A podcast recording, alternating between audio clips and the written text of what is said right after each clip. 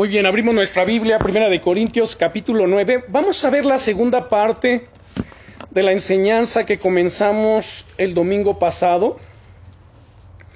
Recuerden que estamos hablando un tema muy interesante que se llama ocupados en lo correcto. Miren, hermanos, todos tenemos varias ocupaciones. Y en la medida que avanzamos, en la medida que tenemos metas, en la medida que nos involucramos en el desarrollo personal y bueno, en muchas otras áreas, pues hay más responsabilidad, obviamente eso representa más ocupaciones para cada uno de nosotros. Solamente los que hacen nada, bueno, pues ¿en qué se ocuparán? En nada o en la ociosidad. Sin embargo, dice la Biblia, Primera de Corintios capítulo 9, versículos 24 al 27, que este es nuestro pasaje base donde hemos estado desarrollando este, esta enseñanza, porque no basta simplemente andar ocupados, sino que debemos ocuparnos en lo correcto. Y esta enseñanza, estas dos lecciones que hemos estado viendo, justamente nos enseñan qué es lo correcto delante de Dios. Porque bueno, cada quien puede tener un concepto, puede tener una idea, una opinión muy personal de lo que es correcto para sí, ¿no es cierto?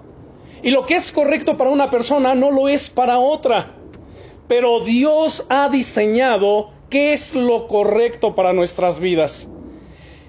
Y este pasaje tan interesante comienza con una, una, pregunta que dice el apóstol Pablo, ¿no sabéis que los que corren en el estadio, todos a la verdad corren, pero uno solo se lleva el premio? Corred de tal manera que lo obtengáis. Todo aquel que lucha, de todo se abstiene, ellos a la verdad para recibir una corona corruptible, pero nosotros una incorruptible. Así que yo de esta manera corro, no como a la aventura, de esta manera peleo, no como quien golpea el aire, sino que golpeo mi cuerpo y lo pongo en servidumbre, no sea que habiendo sido heraldo para otros, yo mismo venga a ser eliminado. Oremos, Padre, en el nombre del Señor Jesucristo. En el nombre Rey Eterno, que es sobre todos los nombres, te pedimos que ilumines, Señor, nuestra mente, que abras nuestro entendimiento, que abras nuestros oídos espirituales para escuchar tu voz. Señor, ven con poder. Que tu palabra, Señor, penetre nuestra vida, nuestro corazón, que transforme nuestro ser. Que establezcas en nuestro ser, Señor, tu verdad eterna. Y que podamos entender qué es lo correcto delante de tus ojos, en qué cosas debemos ocuparnos día a día para la gloria y para la honra de tu santo nombre. Amén. Bueno, yo espero que todos los que estamos aquí seamos eh, realmente ya salvos. Ahora, ¿por qué digo esto? El apóstol Pablo, en San Juan capítulo 3, cuando hablaba con un fariseo muy reconocido dentro del pueblo de Israel, dice la escritura que era un principal o sea, era una persona muy importante dentro del pueblo de Israel. Y este hombre, Nicodemo, era un doctor de la ley, conocedor de la ley de Moisés, porque además para ser fariseo, bueno, tenían que conocer muy bien los cinco libros de la Torá, que son los primeros cinco libros de la Biblia, los, los cinco libros de Moisés. Tenían incluso que recitar pasajes completos y si se podía memorizar los libros completos. Entonces, esto demandaba mucho esfuerzo, mucha entrega, dedicación y disciplina. Entonces, no cualquiera era un fariseo. Además, él era un moralista, era un hombre respetable, pero con todo y eso, escuchen bien, con todo y eso no era salvo. Tan es así que el Señor Jesucristo le dice, mira Nicodemo, de cierto, de cierto te digo, que el que no naciere de nuevo no puede ver el reino de Dios. El que no naciere del agua y del Espíritu no puede entrar al reino de los cielos. O sea, dos cosas muy importantes Jesús enseñó ahí. Número uno, el reino de los cielos se puede ver. El que no naciere de nuevo, los que no nacen de nuevo no pueden ver el reino. Los que nacen de nuevo ya pueden ver el reino. Y el reino de los cielos no es morirse y entrar en la gloria del Señor para ver allí el reino de los cielos. No, el reino está aquí. Jesucristo mismo dijo, arrepiéntanse, crean en el Evangelio, porque el reino de los cielos se ha acercado a vosotros. Escuchen, ¿dónde está el reino de los cielos? Aquí en la tierra.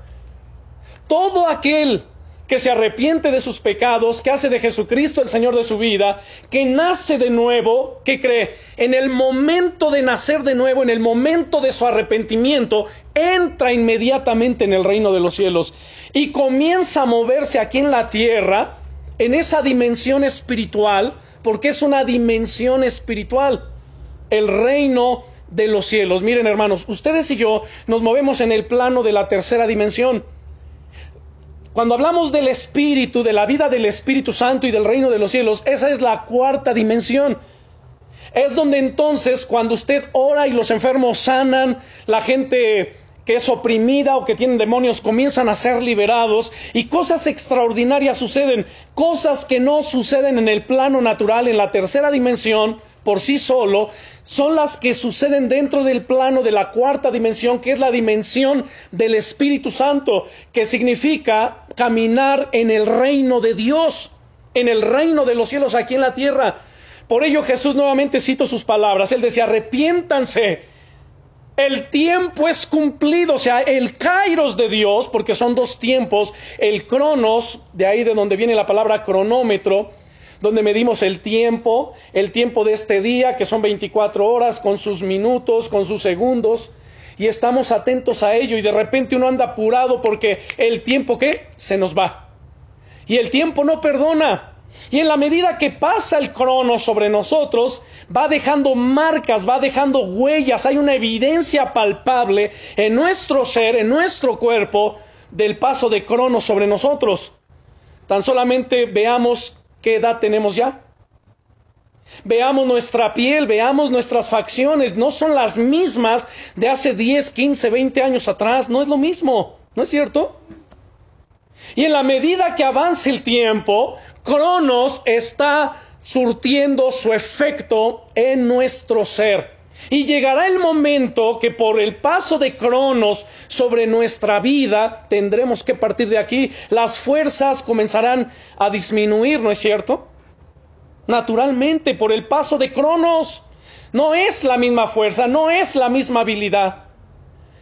Pero también hay otro tiempo que es el Kairos. Kairos es el tiempo perfecto de Dios. Toda la creación Dios la encerró en Cronos. Dios está fuera de Cronos, Él está en el Kairos. Él se mueve en lo que ya mencionamos, cuarta dimensión y muchas otras dimensiones que hay, que en alguna otra ocasión enseñaremos a profundidad. Sin embargo, ¿qué es el Kairos? El Kairos es el cumplimiento de las promesas, de las profecías, es el tiempo perfecto de Dios para nosotros. Cuando en, en la carta a los Corintios, el apóstol Pablo hablando por el Espíritu Santo, o más bien hablando, el Espíritu Santo a través de Pablo dice a la iglesia, dice a los creyentes, porque en tiempo aceptable te he oído, en un tiempo aceptable. En día de salvación te he socorrido. He aquí, ahora es el tiempo. Cuando habla de ese tiempo, es el kairos que viene a tener cumplimiento dentro del plazo de Cronos. En tiempo aceptable te he oído, en día de salvación te he socorrido. He aquí, ahora es el tiempo aceptable, hoy es el día de salvación. Y esto quiero puntualizarlo, hermanos, porque de repente se oye por ahí que alguien dice, no, es que todavía no es mi tiempo. No es mi tiempo todavía. ¿Han escuchado eso? Oye, pero tienes que rendirle tu vida a Jesús. El Señor está por venir. El Señor quiere salvarte, sí, pero es que todavía no es mi tiempo. Y yo le pregunto, cuando alguien se expresa de esa manera, ¿ya en qué te apoyas? ¿En qué te basas para decir que no es tu tiempo? ¿Sí me explico?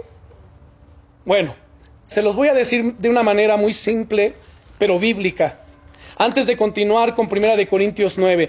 En el Evangelio de San Juan, en el capítulo 7, el Señor Jesucristo discutiendo o intercambiando puntos de vista y opiniones con sus hermanos carnales, biológicos, porque María, dice la Biblia, Jesús fue su hijo primogénito y después tuvo más hijos, que el mayor era Jacobo, de quien nosotros tenemos una carta, la carta que ustedes tienen de Santiago. Este Santiago es hermano de Jesús, incluso ahí lo dice la escritura. Luego Judas, el que está antes del Apocalipsis, también era hermano de Jesús. Entonces tenemos aquí a dos de sus hermanos que se convirtieron y que fueron apóstoles. Ellos se convirtieron, particularmente Jacobo, en el tiempo de cuando Jesús resucita y durante esos 40 días previos a su ascensión, se le apareció a Jacobo, él se convierte y llegó a ser uno de los apóstoles del Señor Jesucristo y además fue columna de la iglesia de Jerusalén. Pero bueno, mientras Jesús estaba ejerciendo su ministerio, no creían en él. Dice aquí la escritura, en el capítulo 7, vamos a leer desde el verso 1, dice, después de estas cosas, andaba Jesús en Galilea, pues no quería andar en Judea, porque los judíos procuraban matarle. Escuche. Estaba cerca la fiesta de los judíos, la de los tabernáculos. Estoy en el San Juan capítulo 7, versículo 3 ahora. Y le dijeron sus hermanos. ¿Se dan cuenta? Sal de aquí y vete a Judea para que también tus discípulos vean las obras que tú haces porque ninguno que procura darse a conocer hace algo en secreto. Si estas cosas haces, pues manifiéstate al mundo, porque ni aun sus hermanos creían en él. Entonces Jesús les dijo, mi tiempo aún no ha llegado. Ahora permítanme aquí hacer un pequeño paréntesis. ¿Por qué Jesús decía mi tiempo aún no ha llegado? Alguien, por favor, que tenga una idea. ¿Por qué Jesús decía, mi tiempo aún no ha llegado? Pero además dice, o agrega diciendo, mas vuestro tiempo siempre está presto. ¿Por qué, perdón? Pues porque su tiempo va a ser cuando ya Ok, consideremos esto. Jesús, aquí en la tierra, él era 100% humano, pero a la vez era 100% Dios. Dice la Biblia en Filipenses capítulo 2, versículo 5, que el Señor Jesucristo se despojó para venir a la tierra. Él se despojó. ¿De qué creen que se despojó? De su gloria. No, no de, su eh, de su divinidad. Él se despojó de su gloria. En San Juan 17, cuando Él está orando, Él le dice al Padre, Padre, glorifícame con aquella gloria que tuve contigo antes de la fundación del mundo. Cuando Jesús viene se despoja de su gloria, pero no de su divinidad. Él siguió siendo Dios, Dios encarnado. 100% humano, 100% Dios, y a esto se le conoce como la unión hipostática de Cristo, que también será un tema que veremos aparte porque es muy profundo y ahorita no lo puedo explicar completamente porque nos llevaría toda la clase y nos faltaría todavía.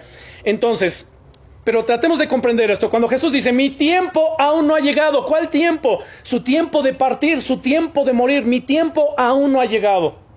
Él sabía en su omnisciencia que le faltaba un tiempo, un cronos aquí todavía en la tierra, pero que llegaría el kairos, el tiempo del cumplimiento perfecto, para él dar su vida en la cruz y entonces ascender a los cielos. Además, déjenme decirles algo, por favor, cambiemos nuestra percepción y por qué no decir concepción de lo siguiente respecto de Jesús.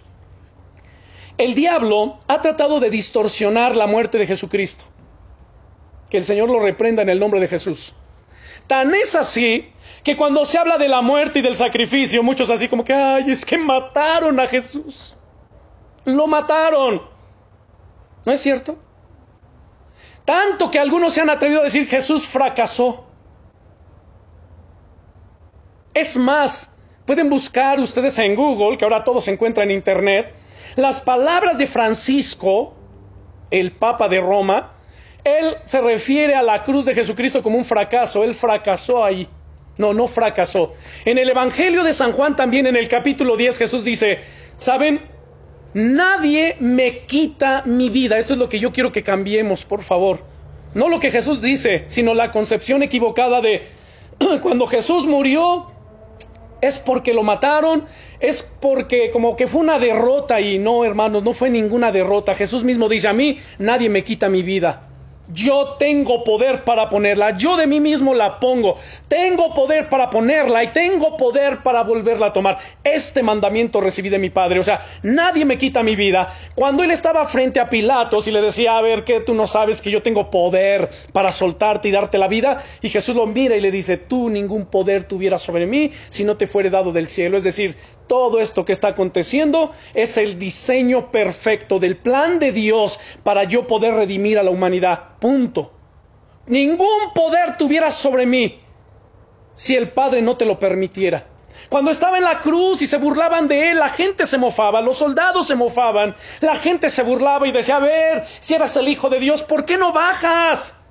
A ver, médico, cúrate a ti mismo. Curaste a otros y a ti mismo no te puedes curar. Salvaste a otros, tú no te puedes salvar. Y Jesús dijo, a ver, ¿acaso no creen que yo puedo en este momento pedir dos legiones de ángeles para acabar con todo este circo?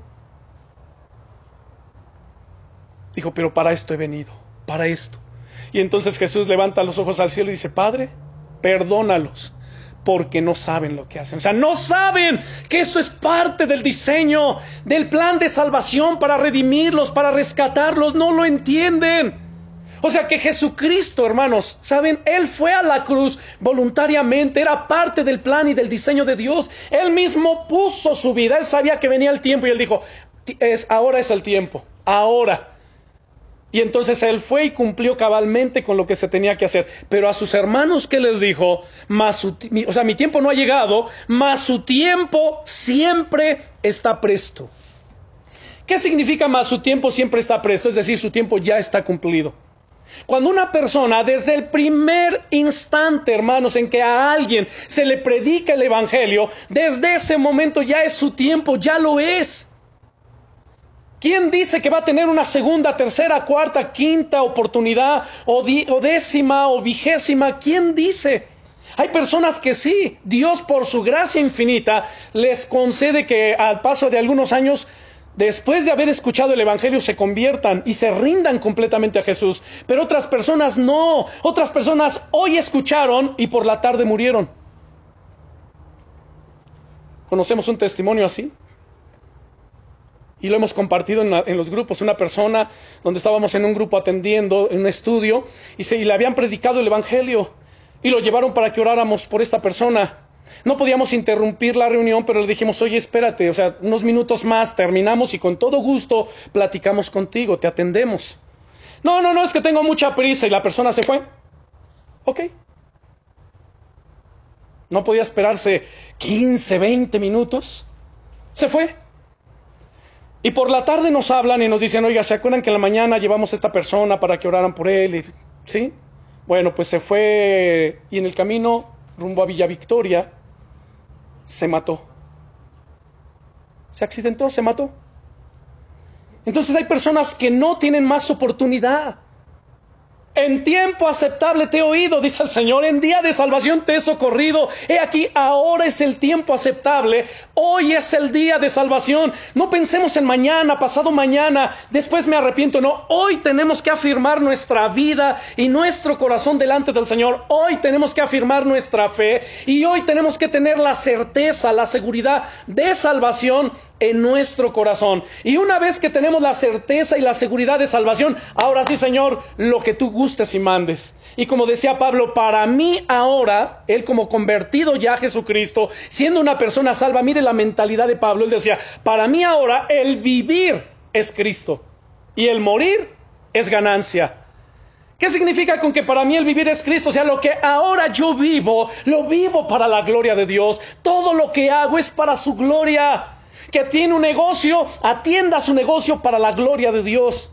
Que va a hacer un trato, va a cerrar un trato, hágalo para la gloria de Dios. Colosenses capítulo 3, versículo 24 nos dice, y todo lo que hagáis, hacedlo de corazón como para el Señor y no para los hombres sabiendo que del Señor recibiréis la recompensa de la herencia, porque a Cristo el Señor servís. ¿Qué creen? En el momento que le entregamos nuestra vida, a partir de allí ya nuestro tiempo ya está.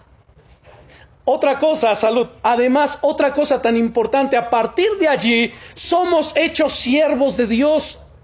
Un siervo de Dios no es aquel que solo que predica, que evangeliza, misioneros, pastores, eh, maestros de la palabra. O sea, sí somos siervos de Dios, pero en realidad todos somos siervos de Dios. En el momento de convertirnos y ser hijos de Dios, también somos hechos siervos de Dios porque somos llamados para servir, somos llamados para predicar, somos llamados para dar testimonio, somos llamados para ocuparnos en las cosas de Dios. Y entonces Pablo, regresando ahora hacia Primera de Corintios 9, versículo 24, él dice lo siguiente: Todos en el estadio, ahora mire qué interesante es esto. Dice, ¿no saben que los que corren en el estadio, han visto ustedes, yo creo que sí todos, ¿no? Por lo menos en las Olimpiadas o en algún otro lugar, alguna carrera en un estadio. ¿Sí lo hemos visto? ¿En una pista? Ok. Mire qué interesante.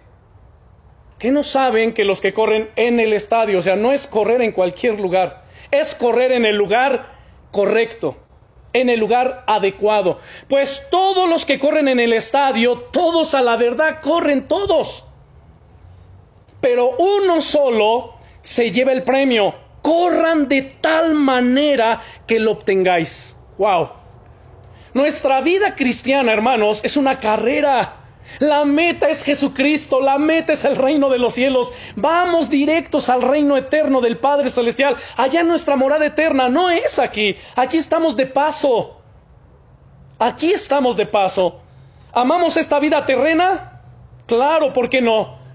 Amamos y agradecemos a Dios por su creación, ¿no es cierto? Y disfrutamos de un buen sol. Cuando llueve también, ay Señor, qué rico, y el olor, ¿no? El petricor que sube, ese aroma de la tierra húmeda, y uno dice, wow, qué rico. ¿A cuántos les gusta? ¿No es rico? ¿No es agradable? Decir, wow, qué rico. A mí me encanta, ¿eh? Es más, cuando mi esposa riega el jardín en casa, ahora que han sido días secos, y comienza a regar y empieza a subir ese, aroma, ese petricorio. Uno dice, wow, qué rico, qué agradable. Bueno, y podemos poner muchos más ejemplos de la creación de Dios. Y amamos y tenemos proyectos aquí en la tierra. Tenemos metas y queremos lograr cosas y Dios nos permite hacerlo. Pero no debemos de perder de vista la meta. La meta no es lo terrenal, la meta es lo celestial. Hebreos capítulo 12, versículo 2 nos dice, puestos los ojos en Jesús, los que corren en el estadio, ¿dónde cree que tienen sus ojos? En, en el premio, ¿no es cierto? En la meta. Y cuando corren, ¿cómo corren en, en el estadio? ¿Ustedes creen que se van distrayendo, volteando, viendo al de al lado? Con toda su fuerza, con toda su energía, con toda su concentración y sacan la energía, incluso la reserva que viene allí. Cuando dicen, ya no puedo, claro que sí, sacas fuerzas de flaqueza, hay todavía un extra dentro, una reserva de energía que uno saca ahí en medio de la carrera. Miren la analogía que está utilizando el apóstol Pablo para hacernos de alguna manera entender, hermanos, lo que es la vida cristiana lo que es nuestro caminar en Cristo. Hay una, hay una concepción equivocada muchas veces dentro de la iglesia o las congregaciones de lo que es la vida cristiana. A veces para alguien la vida cristiana es solamente, bueno, pues yo leo mi Biblia, oro de vez en cuando, eh, me porto bien, diezmo, ofrendo, o sea, me congrego y pues ahí la llevo, ahí la llevo. Y cree que eso es la vida cristiana, hermanos, y se los digo con todo mi corazón, porque los amo en verdad, créame.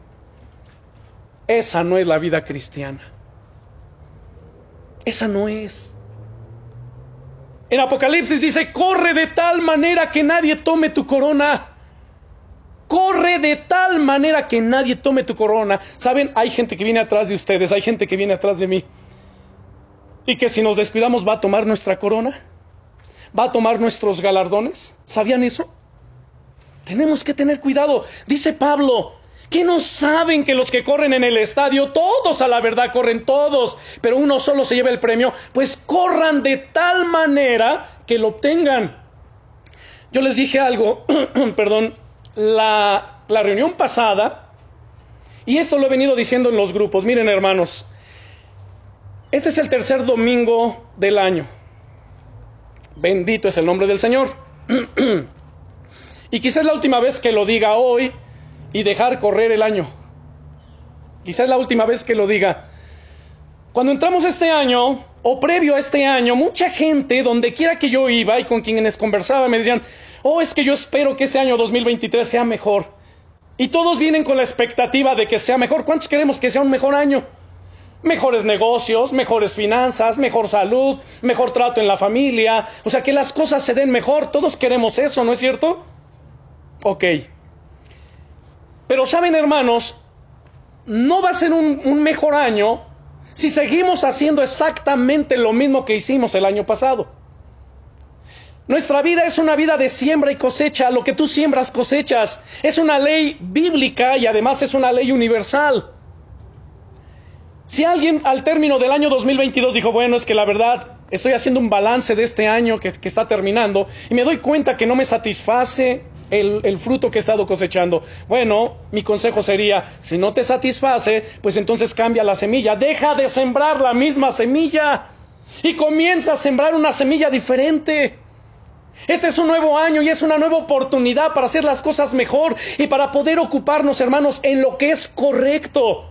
Y lo que sí me he atrevido a decir, y lo digo delante de Dios, en la presencia de Dios y para la gloria de Dios, es que si ustedes se determinan o si nos determinamos, hermanos, a hacer esto que dice la Biblia, ¿qué creen? Este año va a ser el mejor año de toda nuestra vida pasada. Este año puede ser el mejor año de su vida, de su vida pasada, no futura. Porque el año siguiente, si Dios nos permite, puede ser mejor todavía que este. Y yo sé que Dios lo quiere hacer por tres razones. Número uno, Romanos 8:31 dice, ¿qué pues diremos a esto? Si Dios es por nosotros, ¿quién contra nosotros? Segundo, dice en el verso 37 de ese capítulo 8 de Romanos, en Cristo somos más que vencedores, más, no somos solo vencedores, somos más que vencedores. Es decir, cuando ustedes y yo nos enfrentamos a este año, a los retos, a las pruebas, a los desafíos y a todas las cosas que vienen adelante y que quizá algunos tratarán de frenar nuestro avance, ¿qué cree? No nos estamos enfrentando desde el plano de a ver qué sucede, ¿no? A ver qué pasa, a ver si vencemos, a ver si logramos. No, el Señor ya nos pone como más que vencedor. Tú ya eres más que vencedor. Haga de cuenta que es como si fuera a tener un combate, una pelea, una lucha. Pues no sé qué ejemplo poner. Bueno, sí lo tengo aquí, pero no quiero que suene. No, quiero que suene mal. Bueno, vamos a tratar de decirlo así. Imagínense. Este. Es como si usted peleara con un niño de 10 añitos. Un adulto con un niño. ¿Verdad que suena completamente injusto, así como que fuera de lugar? ¿Cómo voy a con un niño? Pues no me va a hacer nada. Y con todo respeto, o sea, de un golpe lo sientas. Claro. Es simplemente estoy usando eso, hermanos, para que tratemos de entender lo que significa esas palabras de más que vencedores. estas tres palabras, más que vencedores, es una sola palabra en el griego y es upernicao, que significa capacitado, habilitado para tener una pelea más que ordinaria, una victoria más que contundente. O sea, ya el Señor nos prepara, nos habilita y nos capacita para que cualquier desafío al que nos enfrentemos lo venzamos. Y platicando sobre este asunto, mi esposa decía, ay, imagínate, o sea, y lo, y lo compartíamos anoche todavía, y todo el jueves lo mencionamos. Imagínense ustedes, Dios está por nosotros. En el verso 34 de ese capítulo 8 dice que Cristo está a la diestra del Padre e intercede por nosotros. En el verso 26 dice que el Espíritu Santo también intercede por nosotros. En el Salmo 91 dice que Dios envía a sus ángeles a causa de nosotros. Dice además la escritura que tenemos la palabra de Dios, la palabra de Dios, con más de ocho mil promesas para bendecirnos.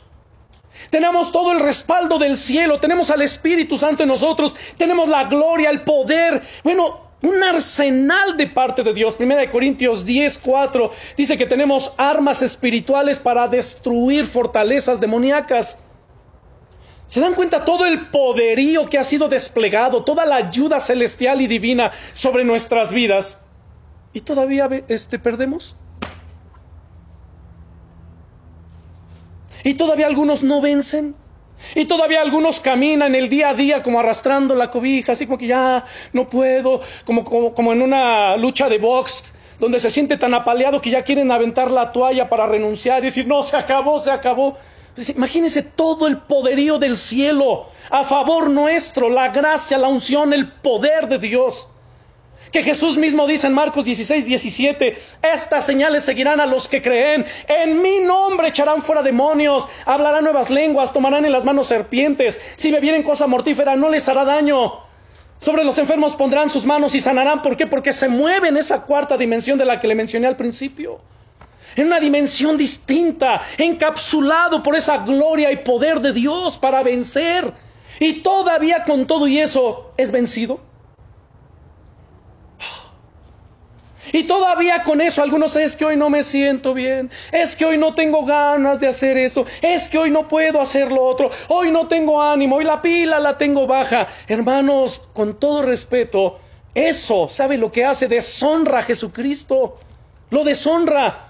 Porque en el, libro de los Salmos, en el 103, el salmista David, entendiendo todo esto, él le hablaba a su alma. ¿Qué es el alma? El asiento de las emociones, sentimientos, pensamientos y voluntad del ser humano. Cuando uno dice que me siento cansado, si el alma está cansada, está batida. Es más, el salmista decía, le preguntaba a su alma, y, ¿cómo estás? Y el alma decía, cansada. Y a su carne, ¿y cómo estás? Abatida. Y el, Señor, y el salmista le decía, levántate y bendice alma mía al Señor, porque aún he de alabarle, aún he de bendecirle. Y en el capítulo 103 de los Salmos, él le habla a su alma y le dice, bendice alma mía al Señor y bendiga todo mi ser su santo nombre. Bendice alma mía al Señor y bendiga y no olvides ninguno de sus beneficios. Porque Él es el que perdona todas tus iniquidades, el que sana todas tus dolencias. Escuche bien, Dios no sana algunas dolencias. Él sana todas sus dolencias el que rescata del hoyo tu vida, el que te corona de favores y misericordias. Miren hermanos, vean por favor su vida, su trabajo, su negocio, empresa, lo que ustedes tengan de parte de Dios, vean su avance, su crecimiento económico, vean que hay comida en casa, vean que hay sustento, vean que hay esas cosas. Es lo que dice la Biblia, Él es el que te corona de favores y misericordias, el que sacia de bien tu boca, de modo que te rejuvenezcas como el águila. Todo es por la gracia de Dios. ¿Habrá razones, hermanos, para vivir decaídos, desanimados, en la depre? Claro que no. Por eso el apóstol Pablo, un hombre de fe, que se metió de lleno al Señor y les entregó con toda su vida. Por eso él decía, para mí el vivir es Cristo y el morir es ganancia. En Gálatas 2.20 Pablo decía, con Cristo estoy juntamente crucificado y ya no vivo yo. Es decir, ya no me dominan ni me gobiernan mis pasiones carnales, mi egoísmo. Ya no, ya no vivo yo, mas ahora Cristo vive en mí. Y lo que vivo en esta carne, lo vivo en la fe del Hijo de Dios. Noten, ¿en la qué? En la fe del Hijo de Dios el cual me amó y se entregó a sí mismo por mí. Y este mismo hombre en, en Romanos 1.17 dice, pues el justo por la fe vivirá. Tomando las palabras de Habacuc 2.4, mas el justo por la fe vivirá. Y luego en Hebreos 10.38 dice, el justo por la fe vivirá. En Gálatas 3.11, el justo por la fe vivirá. ¿Qué significa que el justo viva por fe? Vivir por fe quiere decir y significa creer todo lo que Dios dice en su palabra y creer que tiene cumplimiento aquí y ahora y que Dios no es hombre para que mienta ni hijo de hombre para que se arrepienta. Si Dios habló, Dios lo va a cumplir. Si Dios a ustedes les ha dado una palabra, una promesa, esa palabra se va a cumplir. No importa el cronos que pase. ¿Me explico? Es que pastor, esté orado por un año, por dos años y no ha pasado nada. A ver, tranquilízate, cálmate cálmate. Entiende que Dios no se mueve en cronos, Dios se mueve en base al kairos. Y Dios en el kairos es que Él ha fijado un tiempo para tu bendición. Dios ha fijado un tiempo para glorificarse. Y ese kairos tendrá su cumplimiento en el paso de qué? O en el, en el tiempo de cronos. Y en cronos pueden pasar uno, dos, tres años, cuatro años, no lo sé. O semanas o días. Pero finalmente ese kairos tendrá su cabal cumplimiento. Mientras tenemos que ocuparnos en lo correcto. Entonces Pablo dice, ¿no sabéis que los que corren en el estadio, todos a la verdad corren, unos, pero uno solo es el que se lleva el premio, corran de tal manera que lo obtengan. Luego dice en el 25, todo aquel que lucha, de todo se abstiene. Ellos a la verdad para recibir una corona corruptible, pero nosotros una incorruptible. A ver, este Cristian, cuando vas a ir a una competencia, ¿de qué te abstienes? Previo a la competencia, te empiezas a preparar aún más, ¿no es cierto? Entras en una disciplina más rigurosa. ¿Y de qué te abstienes?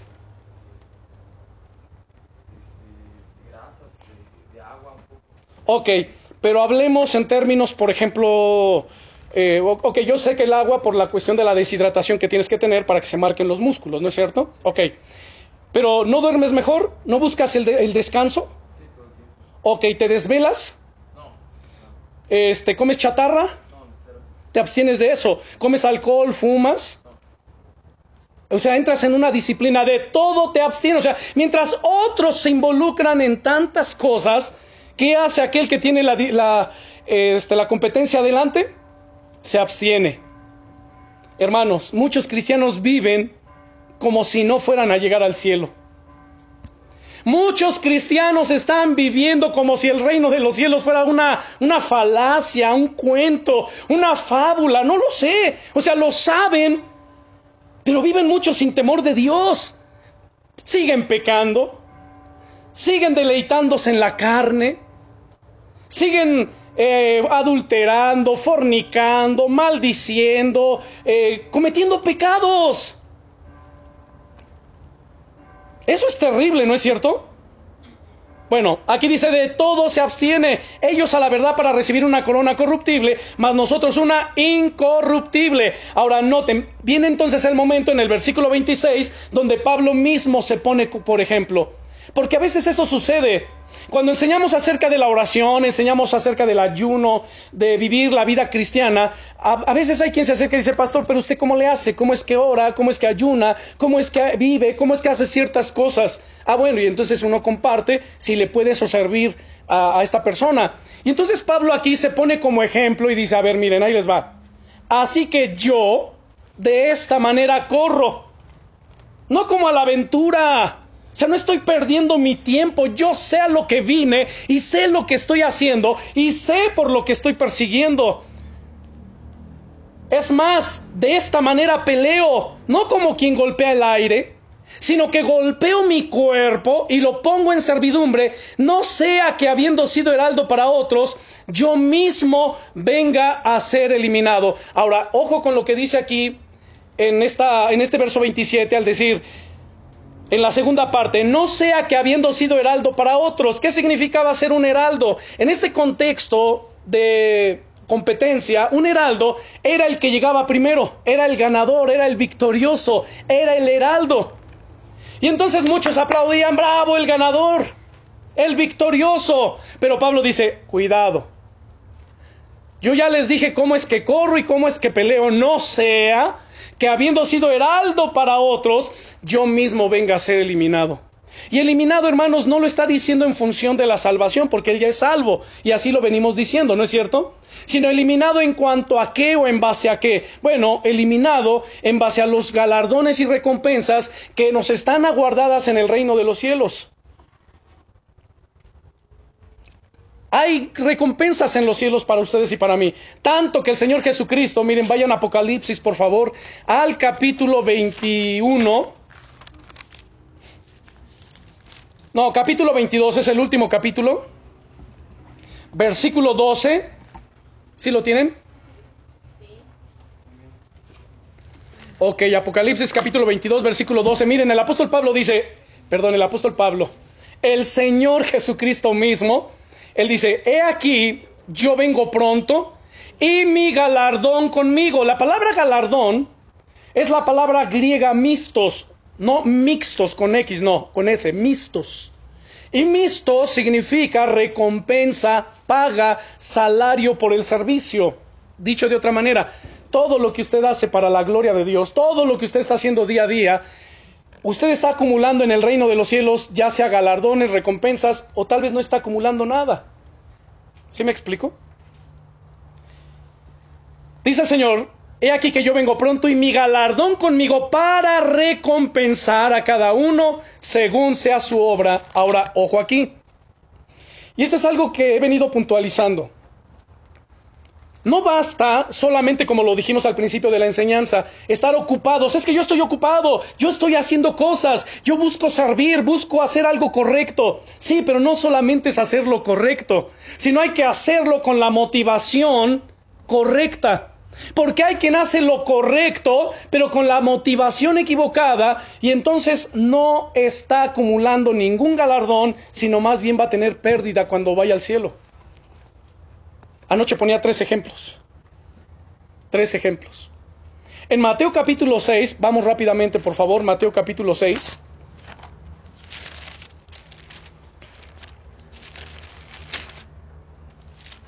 Noten aquí. Comienza en el verso 1 diciendo el Señor Jesús, Mateo capítulo 6, versículo 1 dice, guardaos de hacer vuestra justicia delante de los hombres, para ser vistos de ellos, de otra manera no tendréis recompensa. Note, la recompensa ya dijimos es un tema aparte de la salvación. ¿Quién recibe recompensa? Los que son salvos. Bien. Si no, no tendréis recompensa de vuestro Padre que está en los cielos. Cuando pues des limosna, dice, no hagas tocar trompeta delante de ti, como hacen los hipócritas en las sinagogas y en las calles, para ser alabados por los hombres. De cierto os digo que ya tienen su recompensa. Miren, hermanos, en aquel tiempo los fariseos y alguna gente pudiente, algunos ricachones, ¿saben lo que hacían? Traían ellos cosas para darle a los pobres. Es más, monedas, dinero pero llevaban delante de ellos a alguien que tocara una trompeta. Y entonces ese alguien tocaba todo, todo la trompeta. Y los necesitados sabían que había llegado pues aquel benefactor. Pero lo interesante aquí es que no solamente lo hacían en la calle, sino dentro de las sinagogas. Imagínense, vamos a recoger al rato las ofrendas y los diezmos. ¿Y sabe qué hacían? Se levantaba entonces su acompañante cuando iba a pasar fulano de tal a ofrendar, a dar, y le tocaba trompeta para que todos que lo vieran y dijeran, órale, el fulano cómo da. Por eso Jesús dice aquí, a ver, no se hagan como ellos. Ellos lo hacen para ser vistos de los hombres. De cierto les digo que ya tienen su recompensa. O sea, del Padre no van a recibir nada. Porque su recompensa es que los alaben. ¿No es cierto? Entonces, están haciendo algo correcto, sí, pero con la motivación incorrecta. Luego en el verso 5 dice, a ver, y cuando ores, no seas como los hipócritas, porque ellos aman el orar en pie en las sinagogas y en las esquinas de las calles para ser vistos de los hombres. De cierto os digo que ya tienen su recompensa. Lo mismo, o sea, oraban para qué? No para la gloria de Dios, hermanos sino para ser vistos de los hombres, para que la gente dijera, wow, mira que lo cuente, qué bien se expresa, cómo ora, oh, grábalo, grábalo, oh, qué bendición. Y esa era su recompensa porque alimentaba su orgullo, pero de parte del Señor no recibía nada. Y entonces nos dice a nosotros en el verso 6 más, tú cuando ores, entra en tu aposento y cerrada la puerta, ora a tu Padre que está en secreto.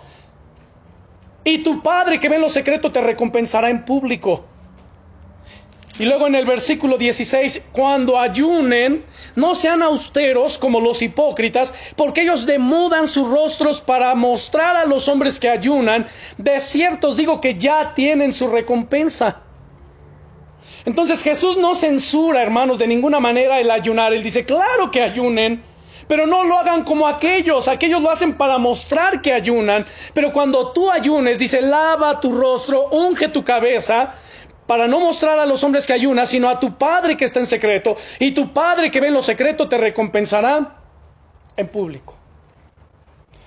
¿Se dan cuenta entonces? No solamente es, me ocupo de hacer lo que es correcto, sino también tengo que procurar que la motivación de mi corazón sea la correcta.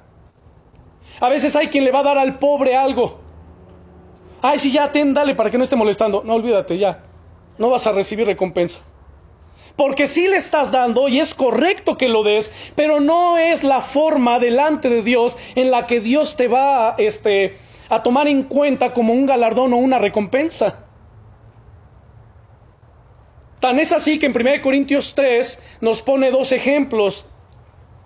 Y no, no recuerdo si lo cité hace ocho días en aquí en esta enseñanza, Pero dice el apóstol Pablo en el versículo 10, dice, yo como perito arquitecto, es más, vayan mientras si gustan, 1 Corintios 3:10 dice, yo como perito arquitecto puse el fundamento y otro edifica encima. Vea cómo todos estamos trabajando, todos hacemos algo. Yo pongo el fundamento, otro edifica encima, pero cada uno mire cómo sobre edifica, porque nadie puede poner otro fundamento que el que está puesto, el cual es Jesucristo. 1 Corintios 3:11. Ahora el 12 dice, y si sobre este fundamento alguno edificare oro, plata, piedras preciosas, madera, heno y hojarasca, la obra de cada uno será manifiesta, pues el día la declarará, pues por el fuego será probada. Si permaneciere la obra de, si la obra, perdón, de alguno, eh, en el verso 15, si la obra de alguno se quemare, él sufrirá pérdida si bien él mismo será salvo, aunque así como por fuego. En el 14 era, si permaneciera la obra de alguno que sobreedificó, recibirá nuevamente qué? Recompensa. Pero me llama la atención los seis elementos que mencionó, oro, plata, piedras preciosas, madera, heno y hojarasca, los cuales separamos en dos grupos y, y ambos, según la escritura, van a ser probados por el fuego. Si usted mete oro, plata y piedras preciosas en el fuego, se van a crisolar, ¿no es cierto? Se van a purificar, va, a aumentar su valor. Si mete la madera, heno y hojarasca, se van a perder. Bueno, haga de cuenta que eso está representando nuestras acciones, nuestras obras, nuestra vida diaria. Eso, esos elementos. Cuando ustedes hacen lo que es correcto y viven a la luz de la palabra de Dios y perseveran en la sana doctrina, y lo que hacen lo hacen de corazón como para el Señor y no para los hombres, lo que sea que hagan. ¿Sabe? Usted está edificando con oro, plata y piedras preciosas. Y va a recibir recompensa, por supuesto. Pero si lo hace de la manera equivocada, entonces es madera, heno y hojarasca. Los escribas, los fariseos, lo que hacían, los hipócritas que ya vimos en el capítulo 6 de Mateo, ellos todo lo que hacían lo hacían con qué elementos? Madera, heno y hojarasca. Por eso dice el Señor, ya tienen su recompensa, pero del Padre no van a recibir nada.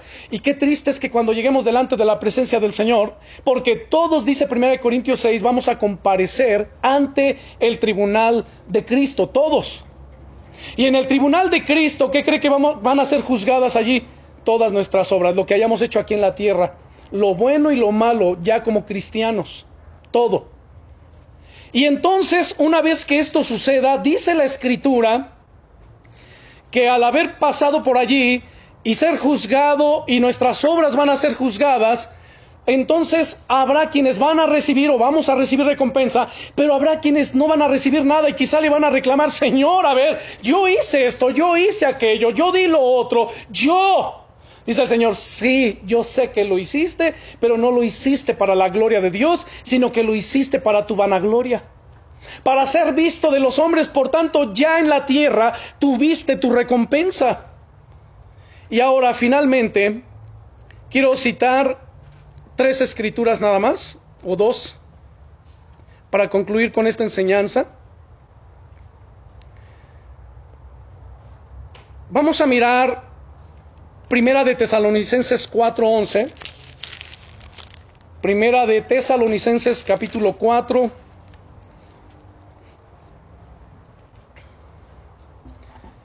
Si me permiten, leemos desde el verso 9. Verso 9. Primera de Tesalonicenses 4:9 dice, pero acerca del amor fraternal no tenéis necesidad de que os escriba porque vosotros mismos habéis aprendido de Dios que os améis unos a otros. Vean que debemos ocuparnos, amarnos los unos a los otros. Y este amor, hermanos, nada tiene que ver con el amor eros.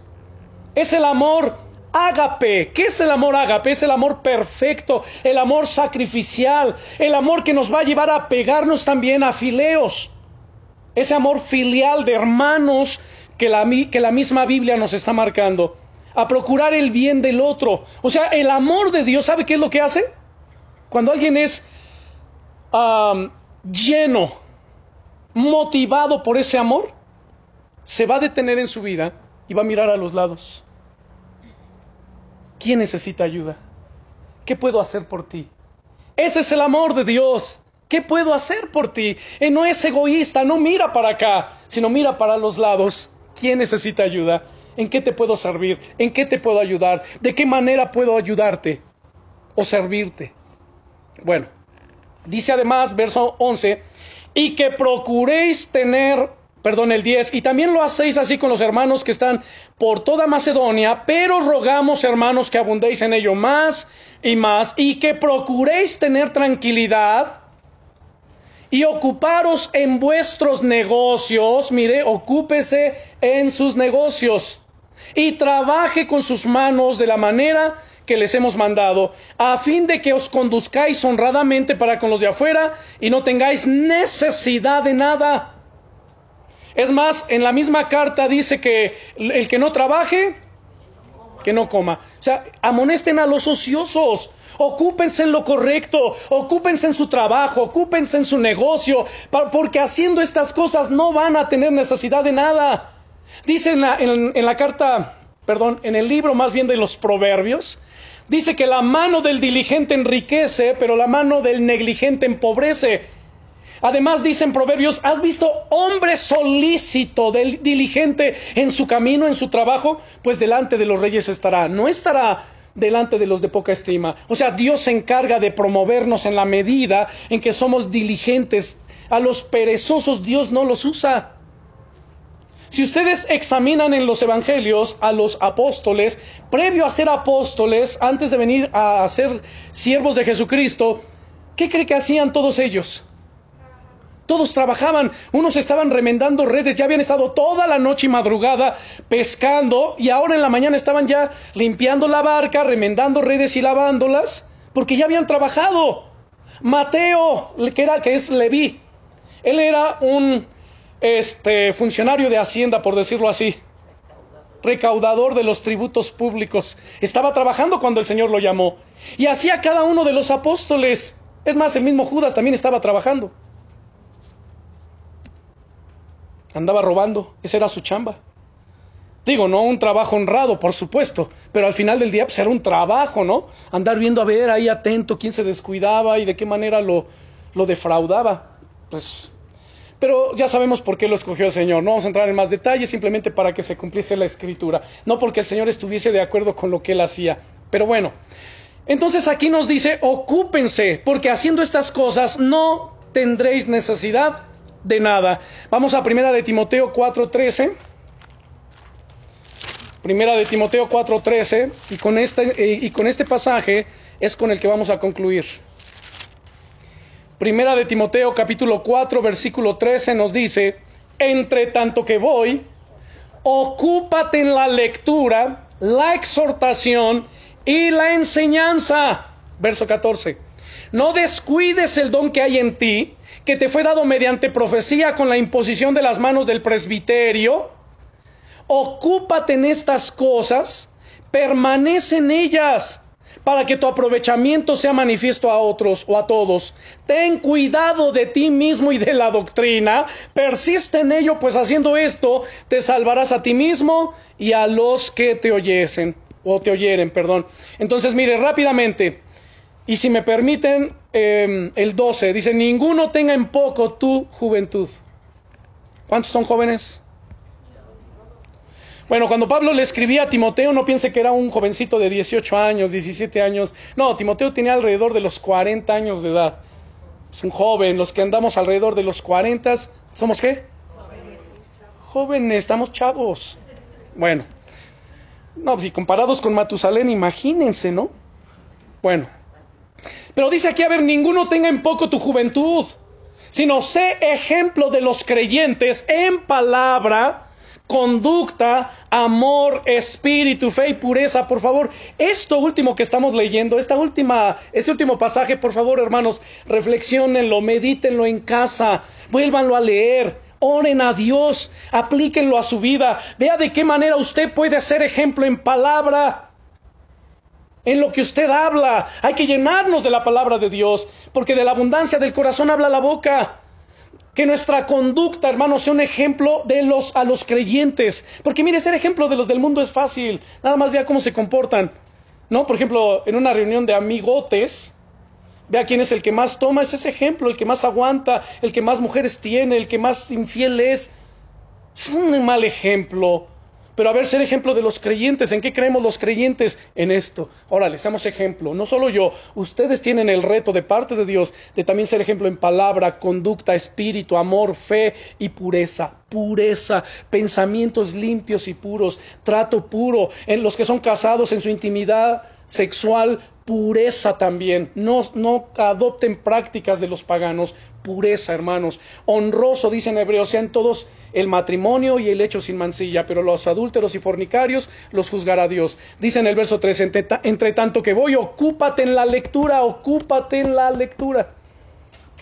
No, no cualquier lectura, es en la lectura de la palabra la exhortación y la enseñanza. No descuides el don que hay en ti, que te fue dado mediante profecía con la imposición de las manos del presbiterio. Alguien dirá, bueno, es que a mí nadie me ha impuesto manos para recibir ningún don, pero yo le voy a decir algo, todos aquí sin excepción, por lo menos tenemos un don de parte de Dios desde el momento que nos convertimos. Todos tenemos, por lo menos que tenemos más, ¿eh?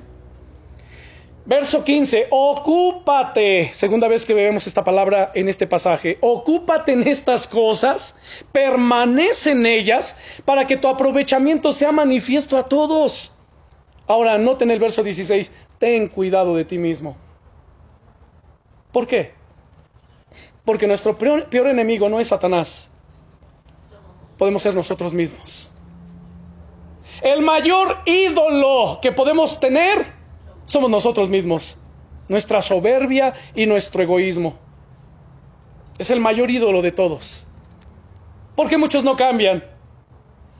¿Por qué no cambian en su hogar, en su matrimonio, en su familia, los hijos o con los hijos? ¿Por qué? Por soberbios, por orgullosos. Es más, saben que lo tienen que hacer, saben que tienen que cambiar en ciertas cosas, lo saben, ya el Señor les ha hablado. Es más, a solas han llorado y sí, yo sé, Señor, qué tengo que hacer.